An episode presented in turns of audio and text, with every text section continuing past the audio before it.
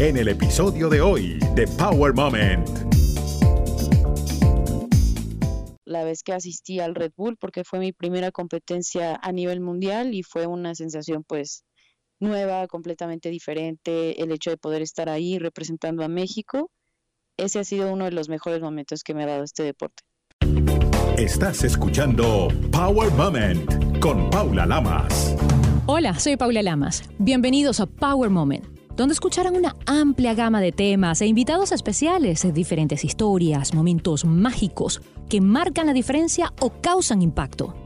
Durante años en Estados Unidos he trabajado con prestigiosos canales de televisión, entre ellos CNN Latino Miami, CNN en español y Fox Business News. A nivel internacional, he sido corresponsal de noticias para NTN 24, RCN Colombia y el noticiero Venevisión.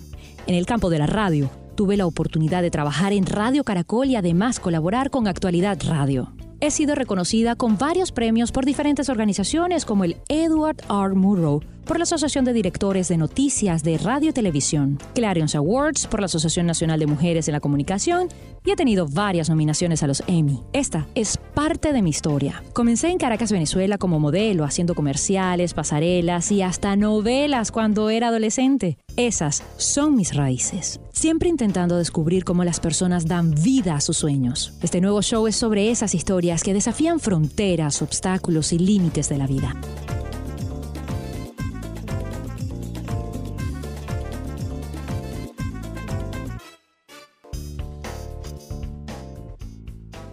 Hablaremos con la primera mexicana en participar en un torneo freestyle en una disciplina de talla mundial y que logró quedar entre los primeros 10 puestos.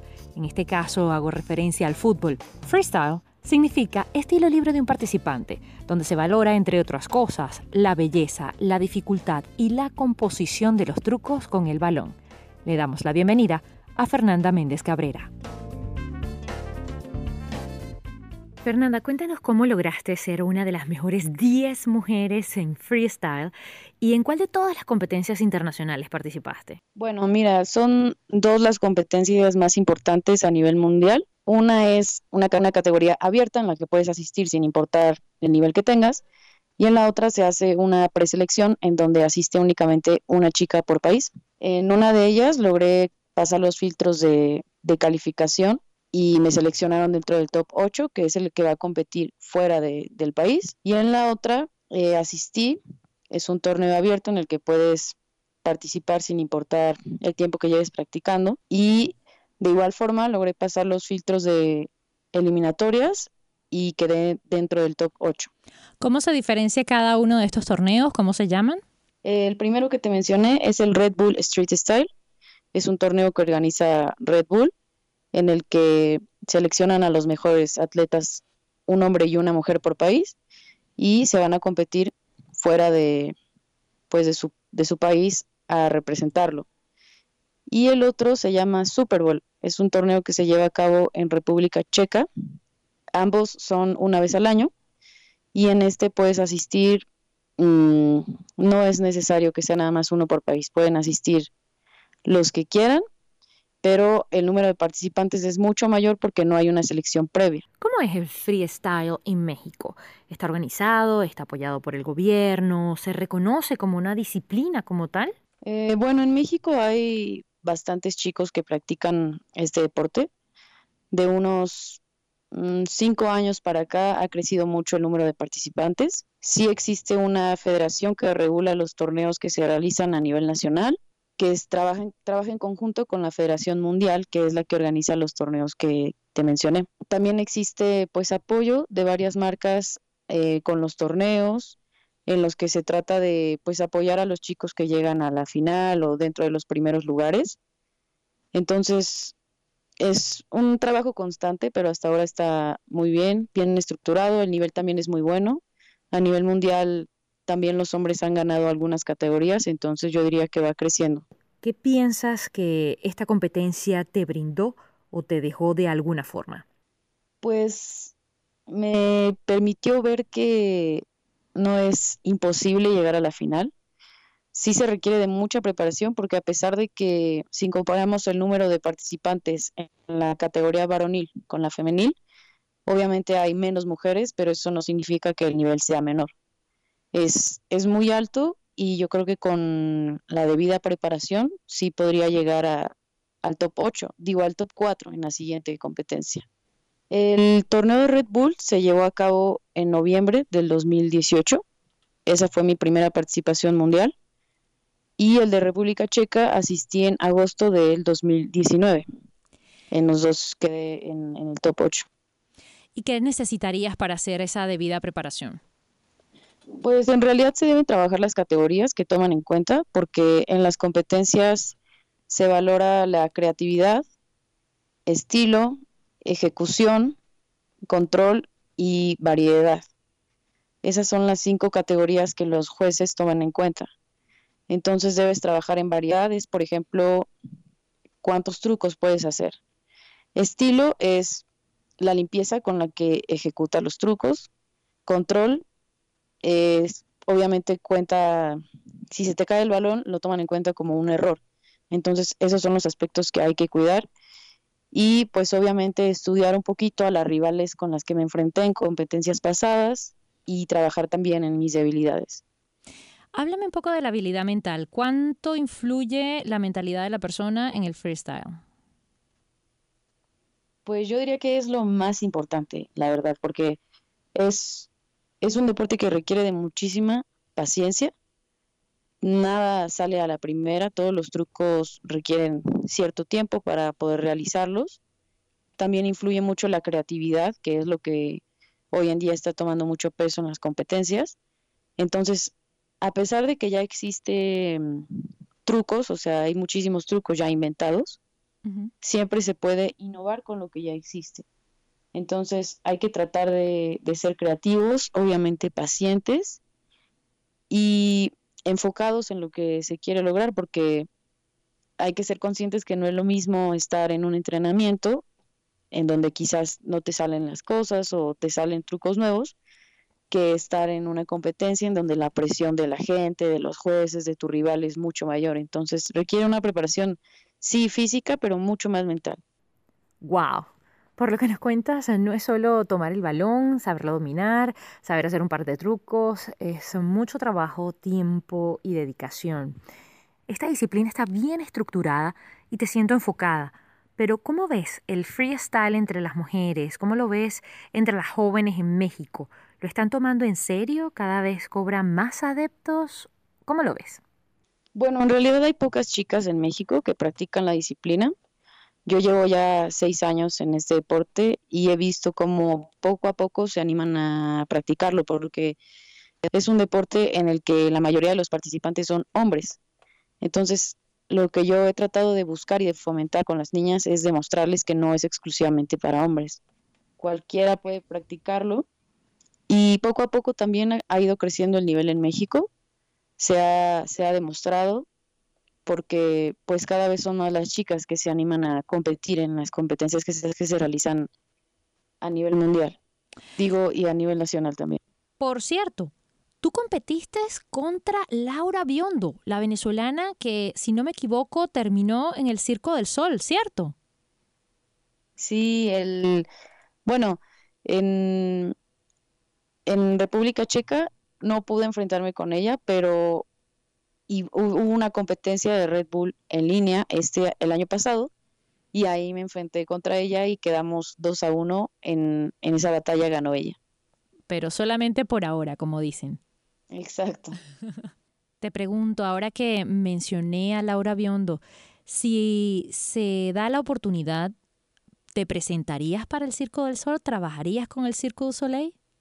Mm, la verdad es que no lo sé porque es un, a fin de cuentas es un trabajo muy demandante y no sé si existiría la posibilidad de seguir compitiendo, que es uno de mis objetivos por ahora. Entonces, no estoy muy segura de eso, pero igual si se presenta la oportunidad, pues la tomaría en cuenta. ¿Existe un límite de edad para seguir compitiendo? No, no hay un límite de edad, ni mínimo ni máximo. En realidad en esta disciplina no hay no existe esa, esa restricción. ¿Cómo llegaste al freestyle? ¿Tú tenías algún tipo de relación con el balón antes de esto? Bueno, yo comencé cuando tenía 16 años en ese entonces jugaba fútbol y fue en realidad viendo videos que descubrí el freestyle, pero nunca lo había visto en vivo.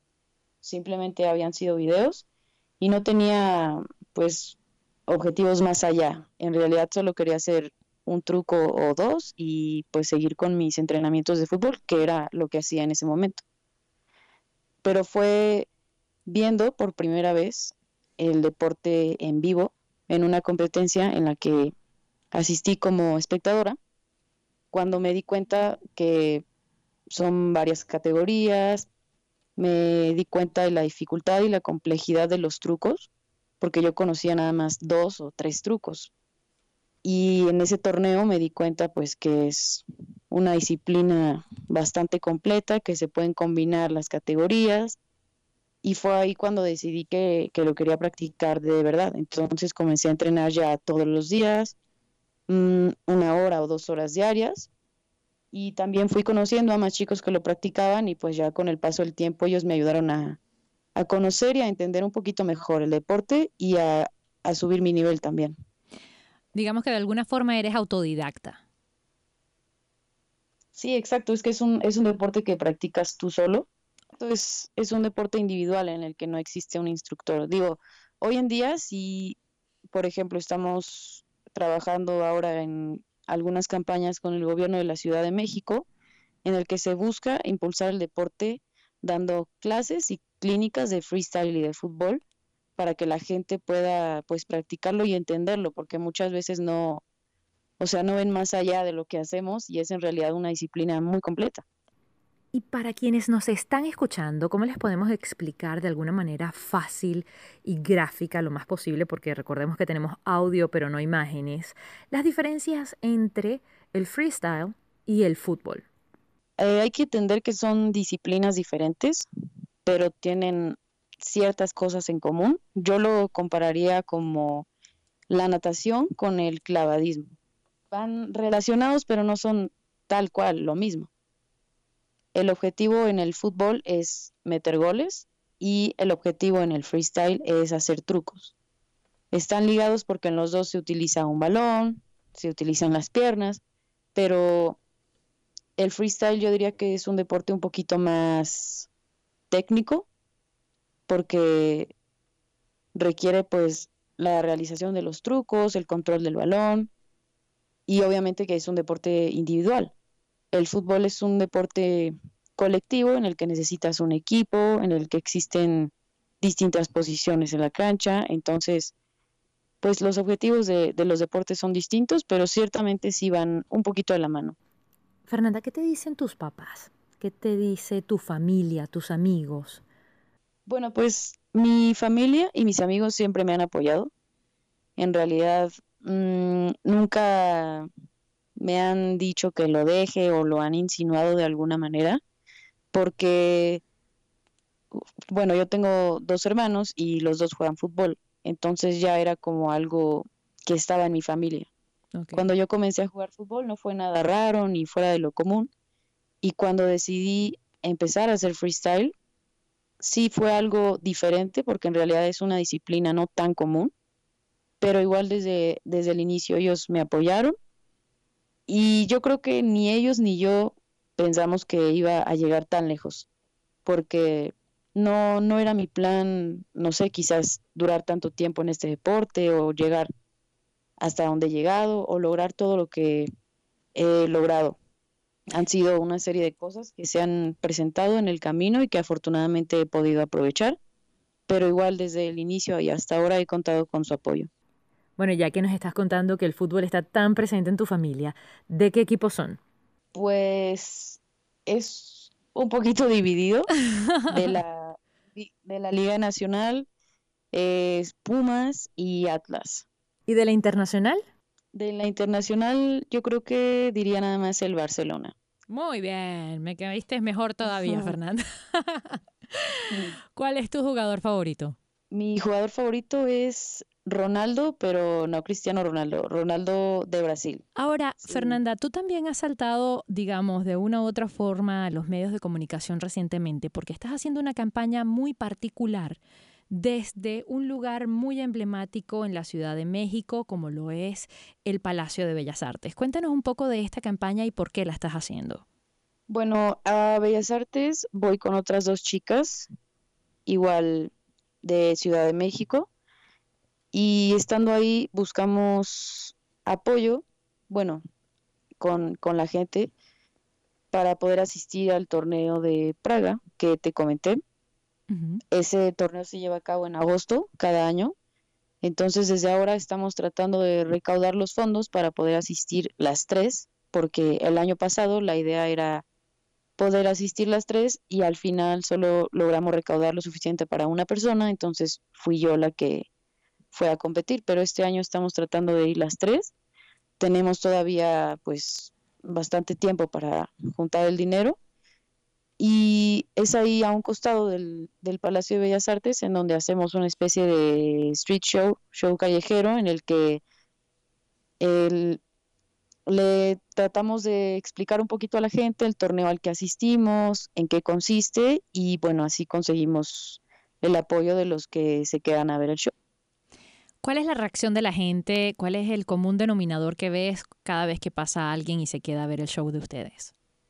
Pues la verdad es que es como no es un deporte tan tan común y mucho menos que haya pues tantas chicas que lo practiquen, el ver a no solo a una sino a tres chicas dominando el balón y haciendo trucos, mucha gente sí sí se impresiona, algunos incluso también saben hacer algunos trucos, entonces interactuamos con ellos pero pues afortunadamente la gente nos, nos ha recibido siempre muy bien, nos apoyan y pues creo que les gusta, porque a fin de cuentas también es un espectáculo de entretenimiento.